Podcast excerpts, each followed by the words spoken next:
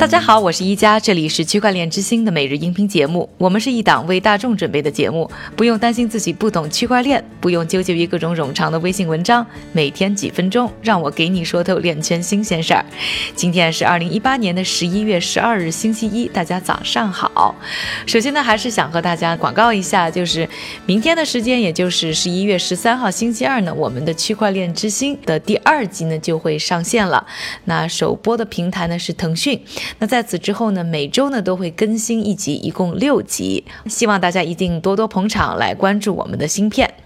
下面呢，还是回到我们今天的节目啊。那在上个星期呢，韭菜哥呢在快讯里呢和大家提到，就是 SEC 美国的证券交易委员会起诉了去中心化交易所 Ether Delta 的创始人扎卡里。科伯恩，原因呢是交易所用户曾经在十八个月的时间里呢完成了超过三百六十万笔 ERC 二十的通证交易，包括一些被证券法视为证券的通证也在其中。那美国法律要求呢，交易证券的平台呢是要向 SEC 呢注册才能运营的。不少人认为这代表着数字货币交易所呢正成为 SEC 接下来的重点执法对象。这个案子呢，有几点呢非常值得大家关注啊。首先就是科伯恩，其实在二零一七年底呢就离开了 Ether Delta，但 SEC 举证的违规交易呢，主要发生在一六年的七月十二日到一七年的十二月十七日之间。也就是说呢，法律责任是可以呢追回的，也就意味着呢，很多的交易所就是现在改变交易种类或者是交易的政策，可能呢也不可避免啊法律责任。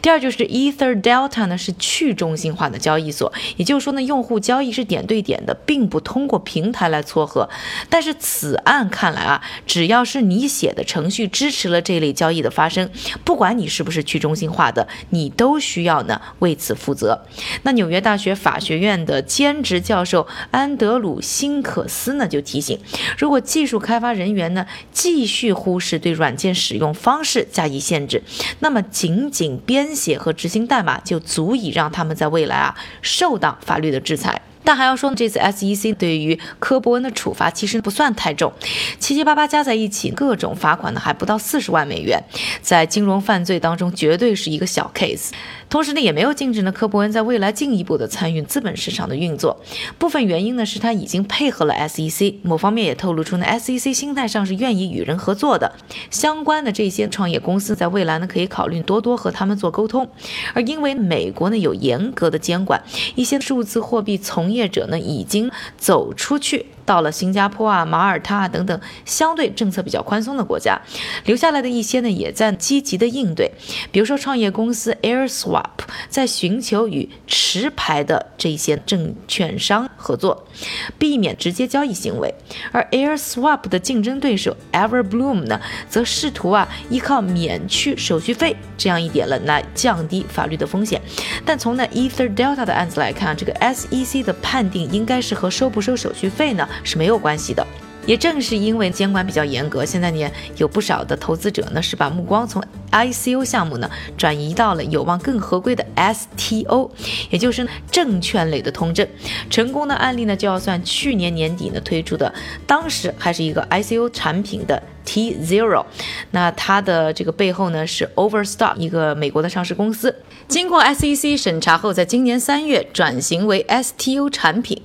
几个月前呢，顺利从全球的投资者那里啊筹集到了一点三四亿美元。不过呢，这个投资者呢，虽然通证是已经到手了，但是要等到呢二零一九年的一月十日啊才能动用。因为根据啊美国的证券法规定，在发行后的九十天内呢，通证呢都必须是保管在一个托管钱包中。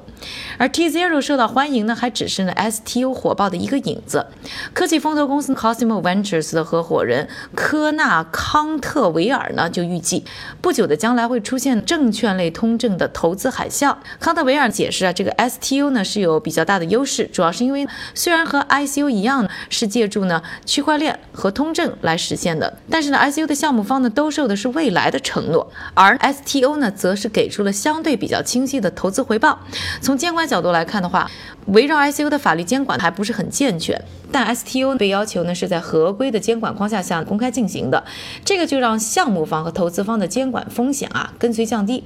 不过呢，也不是所有人呢都认同呢康特维尔的乐观情绪。曾在呢 ICO 众筹平台 Co-found IT 工作的大卫帕瑞斯就认为，STO 模式的出现呢只能说明行业融资的方式又一次发生了变化。STO 项目呢更有可能是寻求机构投资者，而不是呢散户的支持。这也意味着呢，STO 不会像 ICO 那样呢具有普世投资性，门槛相对更高。也正因为如此呢，所谓的投资海啸应该很难发生，因为对项目方上限要求更高了，对于投资方呢又变得更精明。并不那么容易大笔出手。Cosimo 看了很多项目，但也只投资了其中的百分之一而已。而关于呢 STO 在未来进一步的发展，到底会有什么样的一个走势和变化？我们的节目也会和大大家呢继续一起关注。下面的时间呢，还是交给我们的韭菜哥。好的，谢谢一家的分享。我们先来看一组数据。首先啊，双十一刚刚结束，而这也是本次双十一蚂蚁区块链首次参战，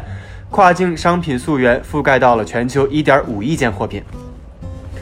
另外，根据 Packshell 平台的数据，近一个月内已经有超过五款 US 的竞猜类游戏遭到了攻击，而攻击的原因大多和随机数漏洞有关。我们再来看一组企业的动向。首先，Interstellar 宣布推出了执行 Bulletproofs 技术的预发布版本。首先，Interstellar 宣布推出了执行 Bulletproofs 技术的预发布版本，旨在为用户提供更好的性能和更安全的隐私保护协议。另外，新加坡的交易所宣布，已经和履行央行职能的新加坡金融监管局 （MAS） 合作，成功的完成了用区块链技术进行通证化资产结算的测试。感谢韭菜哥的分享，也感谢各位的收听。我是一加，记得明天呢关注我们马上在腾讯上线的新一集的《区块链之星》纪录片，《区块链之星》还原区块链最真的样子。